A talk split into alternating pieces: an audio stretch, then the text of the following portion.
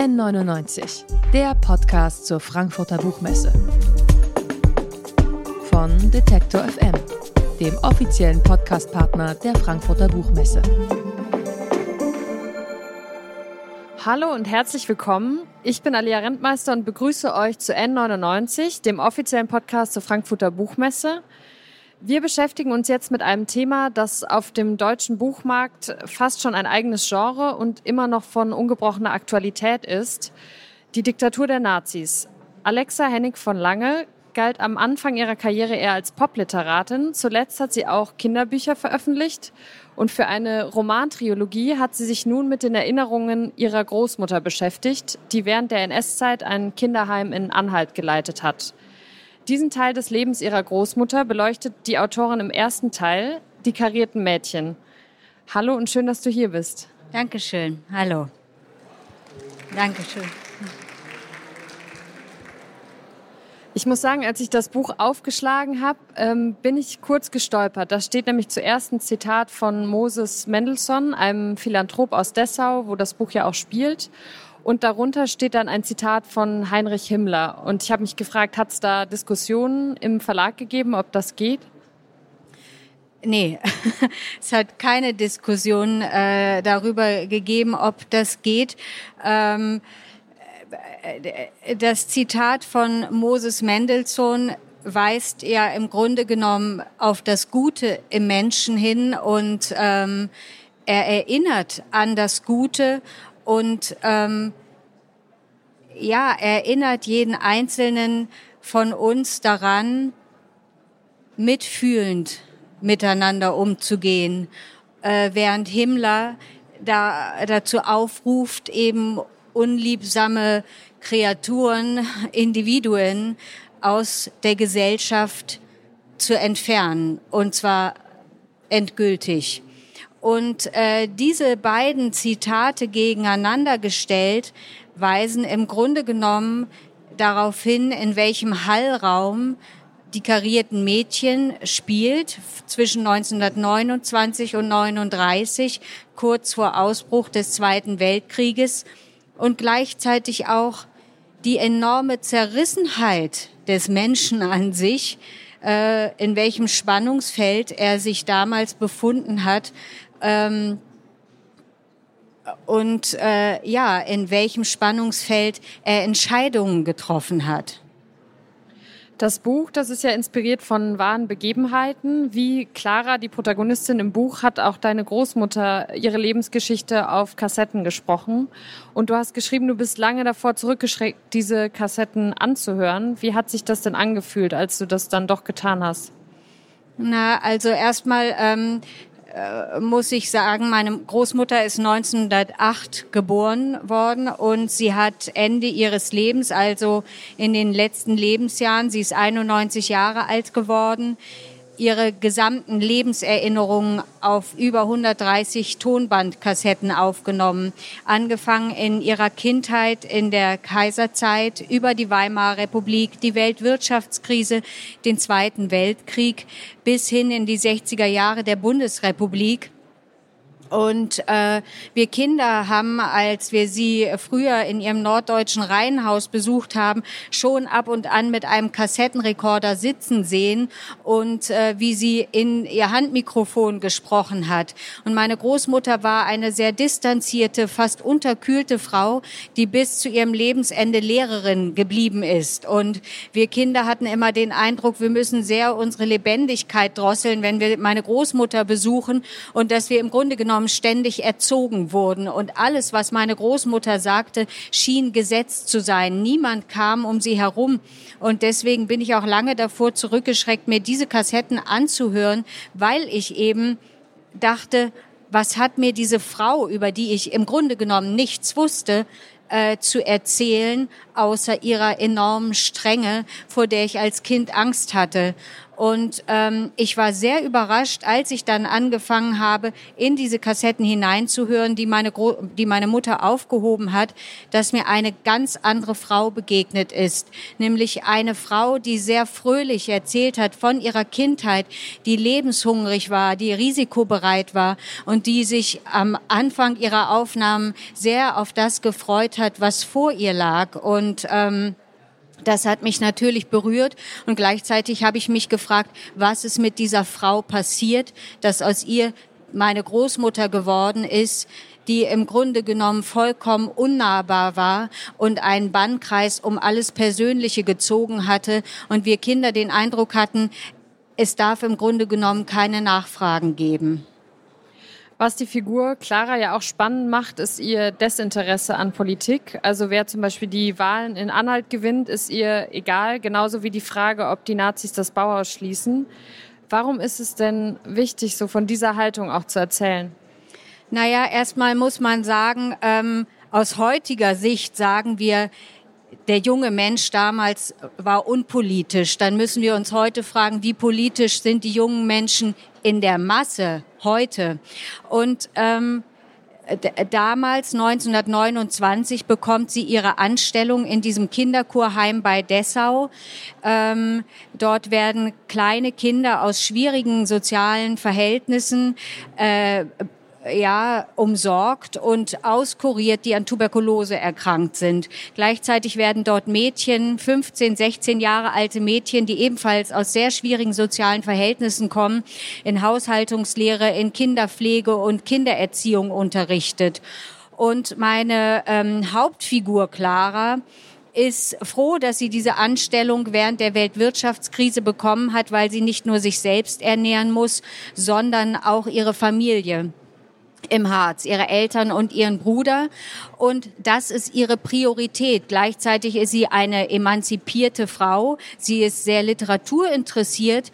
Und auch das ist ihre Priorität erstmal. Sie möchte den Mädchen beibringen, die sie unterrichtet, zu eigenständigen Frauen heranzuwachsen, die sich eben auch für das Kulturelle interessieren, die sich selbst ernähren können. Und ähm, an diesen Prioritäten hält sie erst einmal fest darin, ja, äh, liegt erstmal der Sinn ihres Lebens. Und dann äh, im Freistaat Anhalt kommt die erste nationalsozialistische Regierung in Deutschland und plötzlich ändert sich schlagartig das Klima. Und diesen Shift zwischen dem, ich habe meine erste Anstellung als emanzipiert denkende und handelnde Frau bekommen und nun gibt es diese Regierung, äh, diesen Shift oder äh, dieses Anpassen an die neue Situation passiert nach und nach. Plötzlich äh, sind diese Heime, ähm, in, diesen, in denen diese Kinder und jungen Mädchen unterkommen, von Schließungen deutschlandweit bedroht, weil eben keine Gelder mehr da sind, um diese Heime zu halten. Und nun muss sich meine Hauptfigur Clara entscheiden, gibt sie das Heim auf, ihre Stellung auf äh, und am Ende auch erstmal ihre Träume äh, und ihre Ziele oder aber lässt sie sich auf die neue nationalsozialistische Regierung ein und bittet um finanzielle Unterstützung. Und das tut sie. Und ähm, sie erreicht, dass das Heim von den Nationalsozialisten übernommen wird.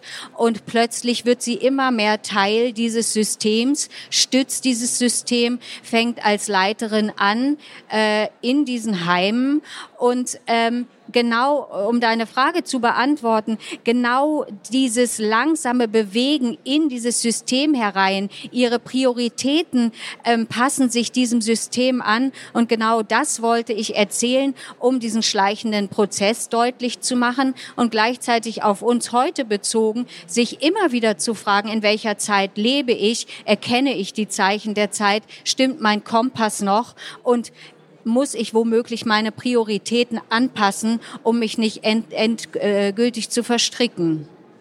Du hast jetzt gerade schon angesprochen, wie ähm, sich ja Claras Arbeit in dem Kinderheim verändert und das Kinderheim selbst wird ja dann zu einer Ausbildungsstätte für deutsche Mädchen ähm, umgestaltet und da kommt dann auch Himmler persönlich, um nach dem Rechten zu sehen. Du hast selbst Kinder und schreibst ja auch äh, für Kinder. Wie wichtig war es dir zu zeigen, wie Kinder politisch vereinnahmt werden sollen? Na, also in dem Buch geht es ja erstmal nicht darum, wie Kinder politisch vereinnahmt werden, sondern ähm, im Grunde genommen, äh, äh ja, wie ein Stimmungs- Umschwung generell stattfindet und wie dieser Stimmungsumschwung plötzlich ja in, in jede kleinste Zelle ähm, sich äh, ausbreitet und dort zum Wirken kommt und ähm, das mehr oder weniger unmerklich passiert und wenn es merklich passiert, dass sich die Figuren in meinem Buch immer wieder zwar fragen, mache ich da noch mit oder mache ich da nicht mit und welchen Preis zahle ich dafür, wenn ich mitmache und wenn ich nicht mitmache. Und im Grunde genommen herrscht ganz lange die Hoffnung, dass es schon nichts ausmacht, wenn man noch ein bisschen weitergeht, wenn man noch ein bisschen mehr mitmacht. Und ähm, ich muss dazu sagen, es ist ein Roman. Es ist nicht das Leben meiner Großmutter, sondern ich habe die Erzählungen meiner Großmutter genutzt, um daran etwas zu fiktionalisieren und sichtbar zu machen.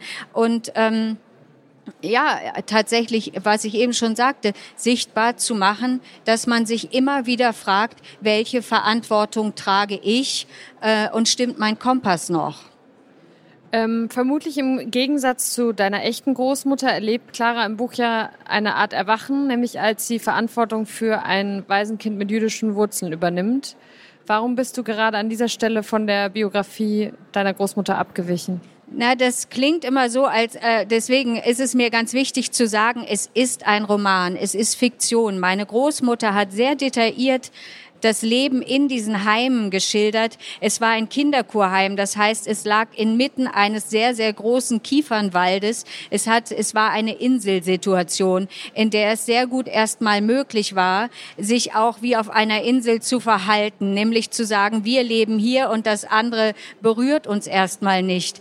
Ähm, Sie hat von den Mädchen erzählt, sie hat von den Kindern erzählt, sie hat von ihren Kolleginnen erzählt, sie hat von ihrer Familie erzählt, sie hat von kulturellen Veranstaltungen erzählt, vom Wetter, von der Vegetation, äh, aber sie hat eben alles Politische nicht erzählt. Das heißt, im Grunde genommen weiche ich nicht nur nicht ausschließlich mit dem kleinen jüdischen Waisenmädchen Toller von dem Leben meiner Großmutter oder von den Erzählungen meiner Großmutter ab, sondern all das, was ich hinzugefügt habe, ähm, an historischen Ereignissen, denen ich meine Hauptfigur Clara aussetze, sei es die Bücherverbrennung, sei es ähm, die Reichspogromnacht, sei es der Boykott jüdischer Geschäfte, sei es ähm, der Schulerlass des Ministerpräsidenten damals äh, in Dessau, Herrn Freiberg, äh, der äh, besagt, dass jüdische Kinder nicht mehr an deutschen Schulen unterrichtet werden dürfen. Mit diesen Ereignissen konfrontiere ich meine Hauptfigur. Diese Ereignisse hat meine Großmutter nicht erzählt. Und das sind genau die Leerstellen auf den Kassetten, die ich ausfüllen muss, musste. Und wiederum in dieses Spannungsverhältnis, von dem wir am Anfang sprachen, äh, setze ich meine Hauptfigur. Also einerseits das jüdische Waisenkind Toller, dass sie fäng, anfängt, wie ihre eigene Tochter in diesem nationalsozialistisch geführten Heim zu verstecken und aufzuziehen und gleichzeitig eben ihre Karriere in diesem nationalsozialistischen System äh, in Verbindung mit den Funktionären, die auch mehr und mehr äh, diese Heime besuchen und in denen sie auch aufsteigt. Du hast ja gesagt, eben die Erinnerungen deiner Großmutter sind nur ein Teil, der in diesen Roman geflossen ist. Ähm, wie hast du denn ansonsten recherchiert, um Leerstellen zu füllen oder genau einfach diese Zeit wirklich abzubilden? Ja, ich musste sehr viel recherchieren, weil ich im Grunde genommen erstaunt darüber war, wie wenig ich weiß über diese Zeit. Natürlich haben wir alle bestimmte Bilder im Kopf, was diese Zeit anbelangt. Und du hast es am Anfang auch schon gesagt, es ist fast ein eigenes Genre, über diese Zeit, über die Nazi-Zeit, über das Dritte Reich zu schreiben. Und dennoch musste ich feststellen, dass ich außer der typischen Bilder nichts weiß. Das heißt, ich musste ganz von, äh, also natürlich habe ich das im Unterricht gelernt und natürlich habe ich auch immer mal wieder Filme darüber gesehen, aber äh, äh, ja, wie schleichend dieser Prozess war, äh, wie alles aufeinander aufbaute, welche äh, Figuren es in diesem ganzen Spiel gab. Es gibt zum Beispiel, die taucht auch in meinem Buch auf, die Reichsfrauenführerin Gertrud Scholz-Kling, die kurz unter Hitler äh, im Grunde genommen dafür gesorgt hat, dass alle Frauen äh, ja ihre Funktion erfüllten in diesem System, war mir bis dahin vollkommen äh, unbekannt. Und ähm, äh, ja, das heißt, ich musste sehr viel lesen, äh, sehr viel in Archiven suchen, mir sehr viele Dokumentationen ansehen, mir sehr viele Bücher besorgen, um möglichst authentisch aus dieser Zeit zu erzählen, sehr viele Zitate in dem Buch unterzubringen, ohne dass es der Leser merkt.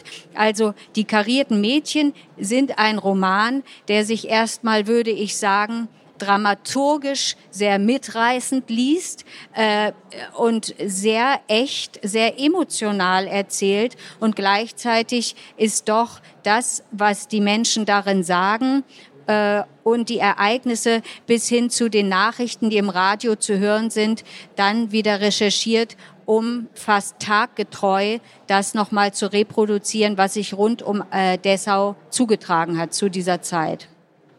Ja, du hast, glaube ich, in einem anderen Interview gesagt, dass du nicht wolltest, dass es sich liest wie ein Wikipedia-Artikel. Und das fand ja. ich irgendwie ganz äh, anschaulich. Und genau beim Lesen, finde ich, ist es auch überhaupt nicht so, sondern natürlich, man wird so richtig in diese Zeit versetzt. Ich stelle mir das tatsächlich sehr schwierig vor, wenn man über was Reales schreibt, bei dem man aber selber nicht dabei war. Ich habe, ich wirklich hatte lange Zeit äh, auch äh, großen Respekt vor solch einer äh, Arbeit, die äh, ja historisches aufbereitet und nochmal fiktionalisiert. Ich habe lange Zeit gedacht, ich kann im Grunde genommen nur über das schreiben, was ich tatsächlich erlebt habe. Und deswegen habe ich ja äh, bestimmt meine ersten 20 Bücher fast ausschließlich über meine eigene Familie geschrieben, also fiktionalisiert. Ähm, und dann habe ich äh, vor den karierten Mädchen einen Roman geschrieben, der heißt Die Wahnsinnige, der sich beschäftigt mit dem Leben einer spanischen Prinzessin, einer Thronfolgerin, die für 500, vor 500 Jahren gelebt hat, äh, die die Tochter von Isabella der Katholischen war, die Kolumbus damals losgeschickt hat, um einen neuen Seeweg nach Indien zu finden oder einen Seeweg nach Indien zu finden. Und ähm, plötzlich habe ich gemerkt, ich kann mich mit dieser Prinzessin sehr gut emotional verbinden. Und diese emotionale Verbindung zu dieser Figur ermöglicht es plötzlich auch die Räume auszukleiden. Und in dieser Emotionalität die Räume auszukleiden. Und dafür ist es natürlich trotzdem notwendig, an diese Orte zu reisen, um die Haptik äh, äh ja, zu erfahren und wiederum in gefühlvolles Schreiben zu übersetzen. Das heißt, damals bin ich in Spanien und Belgien und Frankreich rumgereist, wo diese Kronfolg, äh, Kronfolgerin damals überall war und habe mich in diese immensen Kathedralen gestellt, in diese immensen Bauten, um im Grunde genommen das Verhältnis von diesem 16 Jahre alten Mädchen äh, zu diesen ja, äh, gigantischen Bauten herzustellen. Und so bin ich auch an die Orte gereist, schlussendlich an denen meine Großmutter damals ja als Lehrerin und Leiterin gearbeitet hat. Das Buch, das spielt ja nicht nur in der entfernten Vergangenheit, sondern es gibt immer wieder Szenen, in denen die Figur Clara schon als alte Frau eben diese Kassetten bespricht ähm, und dabei mit sich hadert. Wie schwer war es denn, sich dieser Schuld zu nähern? Ja, es, äh, das ist eine interessante Frage, weil ähm, äh, ich da auch wieder differenzieren muss. Ähm, einerseits äh, gab es in unserer Familie, wie wahrscheinlich in sehr vielen anderen Familien auch, keine Gesprächskultur über das Vergangene. Das heißt, ähm, es ist nicht besprochen worden, wer waren die eigenen Großeltern, was haben sie getan, was haben sie erlebt. Ähm, und äh, wie sind sie mit dem Erlebten umgegangen, sondern das, was wir Enkel mitbekommen haben oder größtenteils mitbekommen haben, war ein Schweigen. Und ähm, erstmal ging es darum, mich diesem Schweigen zu nähern durch die Kassetten meiner Großmutter, wobei man ja sagen müsste, sie hat ja nicht geschwiegen, sie hat ja diese Kassetten aufgenommen. Gleichwohl wird ein Großteil oder ein wichtiger Aspekt, ein wichtiger historischer Aspekt oder ihre Haltung zu diesen historischen Ereignissen, zu ihrem Mitwirken an diesen historischen Ereignissen nicht besprochen. Und ähm, dadurch ähm, ja wollte ich erstmal für mich diese alte Frau, die diese Kassetten aufgenommen hat, fühlbar machen, indem ich auch von ihr erzähle und mich in sie hinein bewege und emotionalisiere, wenn man so will. Und ähm, natürlich ist diese alte Dame, von der ich schreibe, die diese Kassetten aufnimmt, nicht meine Großmutter. Inzwischen bin ich mit hineingeflossen, um zu fühlen, wie mag sie sich gefühlt haben. Und das ist natürlich hochgradig subjektiv erst einmal. Seit einigen Jahren diskutieren wir darüber, dass es immer weniger ZeitzeugInnen gibt. Ähm, nachdem du mit diesem besonderen Zeitzeugnis gearbeitet hast, was denkst du über diese Debatte? Äh, ja, ich ähm, im Grunde genommen habe ich gemerkt, wie wichtig es ist, sich diese Geschichte, dieser Geschichte immer wieder zu nähern, um sie erfahrbar zu machen, um sie zu durchdringen äh, und im Grunde genommen auch die Gefährdung immer wieder zu verstehen. Und gleichzeitig ist es so schwierig, weil wir alle den Eindruck haben, wir kennen diese Geschichte schon, wir haben sie schon durchdrungen. Und wie ich an mir selbst festgestellt habe, kannte ich die Geschichte im Grunde genommen nicht und habe keinen emotionalen Zugang dazu gehabt, dass ich sie wirklich ja so verstehen oder durch, durchleuchten konnte, wie es im Grunde genommen notwendig ist. Und deswegen habe ich für die karierten Mädchen noch einmal einen Ansatz versucht zu finden, der es dem Leser und der Leserin möglich macht, nochmal, ja, eine andere Erkenntnis daraus zu ziehen, als wir das vielleicht im Geschichtsunterricht, äh, uns das im Geschichtsunterricht möglich ist äh, und auch um die Figuren nochmal den Geschichtsbüchern zu entreißen und noch einmal zum Leben zu erwecken. Du schreibst, äh, das Buch ist der Versuch oder mein Buch ist der Versuch, mit meiner Oma über diese zutiefst verstörende Wahrheit in ein Gespräch zu kommen. Auch wenn das Buch nicht natürlich eins zu eins die Geschichte deiner Oma erzählt, äh, was, was denkst du, was deine Oma von diesem Buch gehalten hätte? Naja, das ist interessant, weil meine Großmutter, wie ich am Anfang sagte, äh, gefühltermaßen die ganze Zeit einen sehr strengen Bannkreis um alles Persönliche gezogen hat und es klar war, wir haben keine Nachfragen zu stellen. Gleichzeitig nimmt sie die Kassetten auf und stellt uns das zur Verfügung, um uns mit dem, was war, auseinanderzusetzen, um die Leerstellen zu füllen, die sie lässt.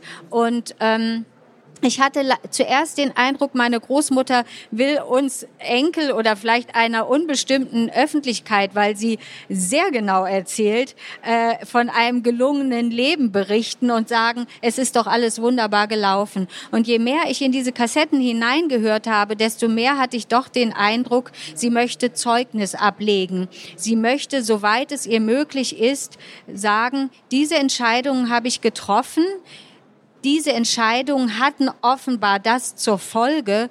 Und ich stelle die Frage, bin ich trotzdem ein guter Mensch gewesen oder geblieben? Und jetzt muss man auch noch beachten, dass meine Großmutter wie ein Großteil der Deutschen entweder, man würde sagen, eine Mitläuferin war oder eine gewisse Zeit das System unterstützt hat und, und trotzdem nach dem Ende des Zweiten Weltkrieges nicht vor Gericht gestellt wurde und trotzdem mit Entsetzen erkennen musste, worauf sie sich eingelassen hatte. Und das Gericht war nur in ihr, in ihrem Inneren. Sie musste mit sich in Gericht, äh, ins Gericht gehen, genau wie diese unbestimmte riesige Masse von Deutschen, die ebenfalls mit sich ins Gericht gehen mussten. Und ähm, ich denke, sie hat den Weg gewählt, um zumindest den Anteil, der ihr möglich war, von ihrer ähm, ja von ihrem Inneren aus zur Verfügung zu stellen und diese unbestimmte Öffentlichkeit zu fragen, wie siehst du auf mein Leben jetzt? Also um deine Frage zu beantworten, glaube ich schon, dass das auf eine gewisse Art und Weise intendiert war, dass ähm, das noch einmal angesehen und bearbeitet wird, in welcher Form auch immer.